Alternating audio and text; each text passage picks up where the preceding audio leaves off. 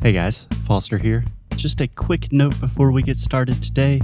We are doing something very, very cool in 2020. So, this year we are going to do 12 language challenges in 12 months. So, on the first day of each month, we will start a new language challenge, and each challenge will focus on a specific topic or subject to help you really, really improve your English. For example, we are going to have a challenge about phrasal verbs, a challenge about how to use prepositions, a challenge about how to learn grammar without using textbooks. Anyway, it's going to be a lot, a lot of fun, and we would love to have you participate. So, if you are serious about your English, you should really check out these challenges to learn more and start improving your English today. Just visit inglesnuecru.com. Okay, on with the show.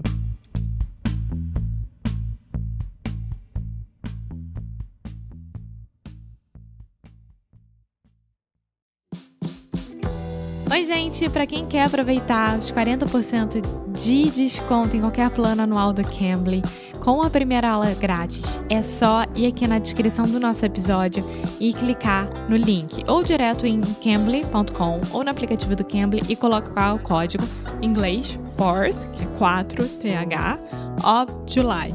Não se preocupa porque eu vou deixar tudo escrito direitinho aqui na descrição do episódio, então você pode acessar direto ou botar no Cambly.com, no aplicativo do Cambly e conseguir esse descontão, essa super promoção que é válida entre o dia 1 de julho a 8 de julho de 2020, tá? Isso tudo para comemorar os tutores americanos no 4th of July, que é uma data super importante para os Estados Unidos. Ainda mais nessa época de pandemia, todo mundo em casa, quem pode ficar em casa, claro, e quer ter uma motivação, quer melhorar o inglês, quer melhorar cabeça, ter com que se ocupar. O Cambly tá aí dando essa ajuda, essa super promoção que eu acho que é válida para todos nós, tá bom? Então, é isso, hein? Vai lá no cambly.com, no aplicativo do Cambly, coloca o inglês 4th of July ou clica direto no link que eu vou deixar aqui na descrição. Now, on with the show!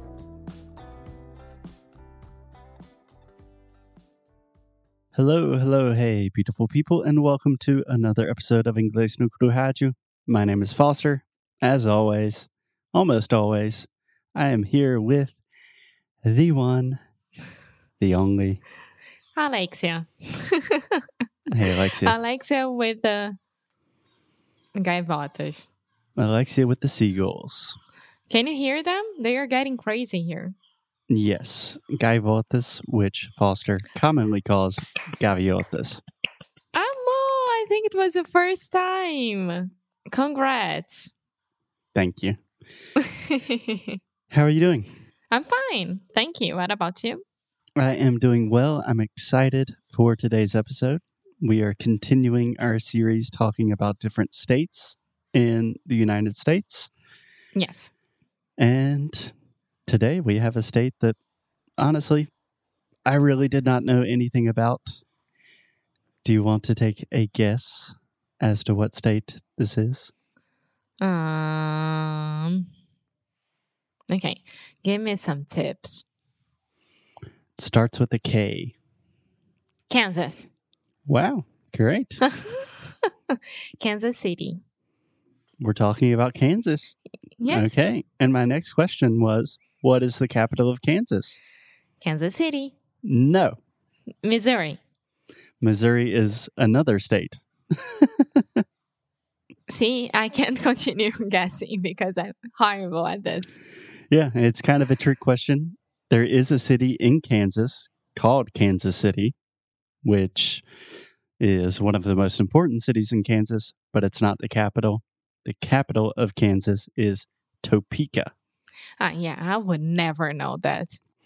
Yeah, it's crazy. The capital of Kansas is Topeka, and the biggest city in Kansas is Wichita. Wichita. Yeah. Do you know why I guess Kansas so easily? Why? Because one of my very good friends from um, school, he spent almost a year in Kansas studying. He spent almost one year One year or in Kansas. a year. Yeah. And he went there. He went to the um, university. El Rodrigo. Yeah. Exactly. So that's why. Yeah. He studied at the University of Kansas. Yeah. Oh, that's cool. We should invite him on the show to talk about his experience. Yeah, he went there. He used to play volleyball.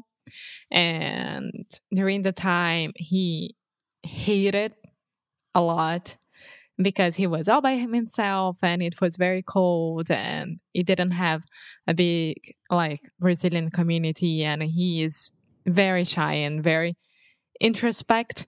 But by the end, he Introspective. in- introspected. Introspective. introspective. But by the end of the trip, he was like, I don't want to go back to Brazil. I love it here.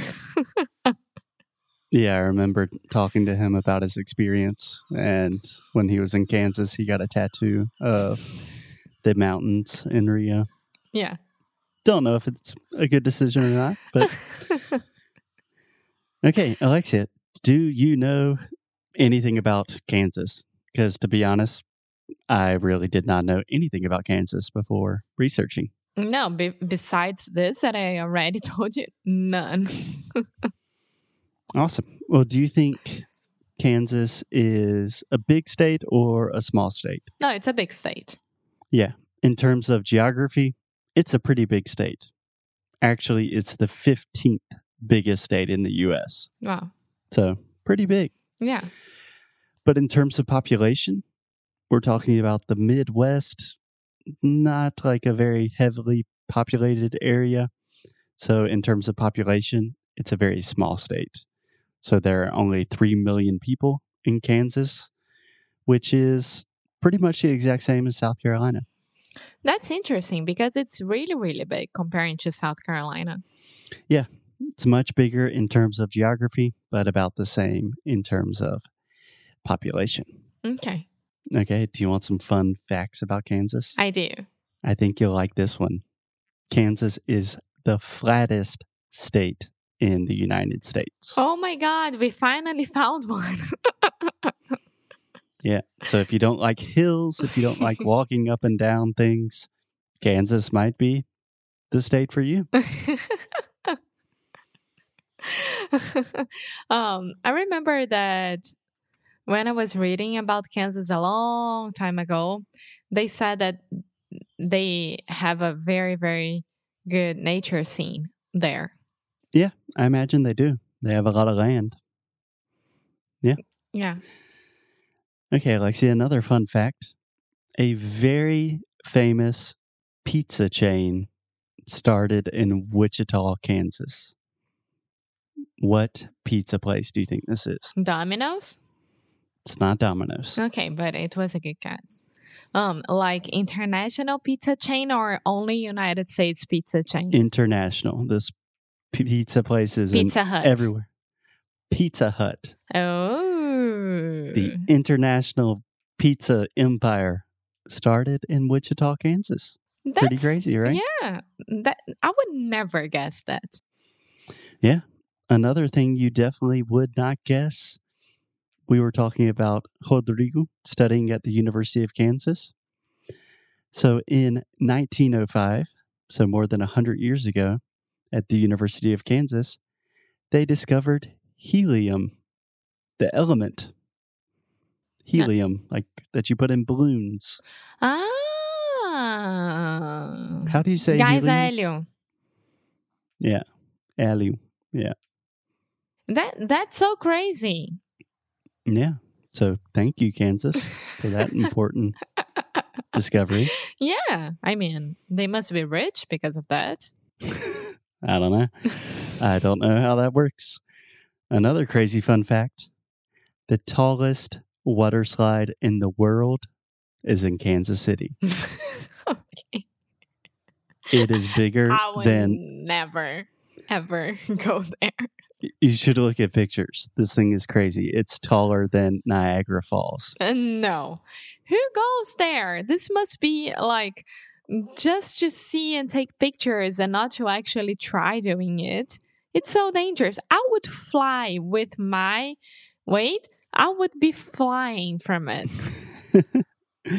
okay, speaking of flying, a final fun fact about Kansas. A really famous person from Kansas is Amelia Earhart. Do you know who that is? No. Should I Amelia Earhart was the first woman to fly a plane solo by herself across the Atlantic Ocean. Okay. So Way to go, she's a big deal. Big deal in American history and the history of women. And she is a native of the state of Kansas.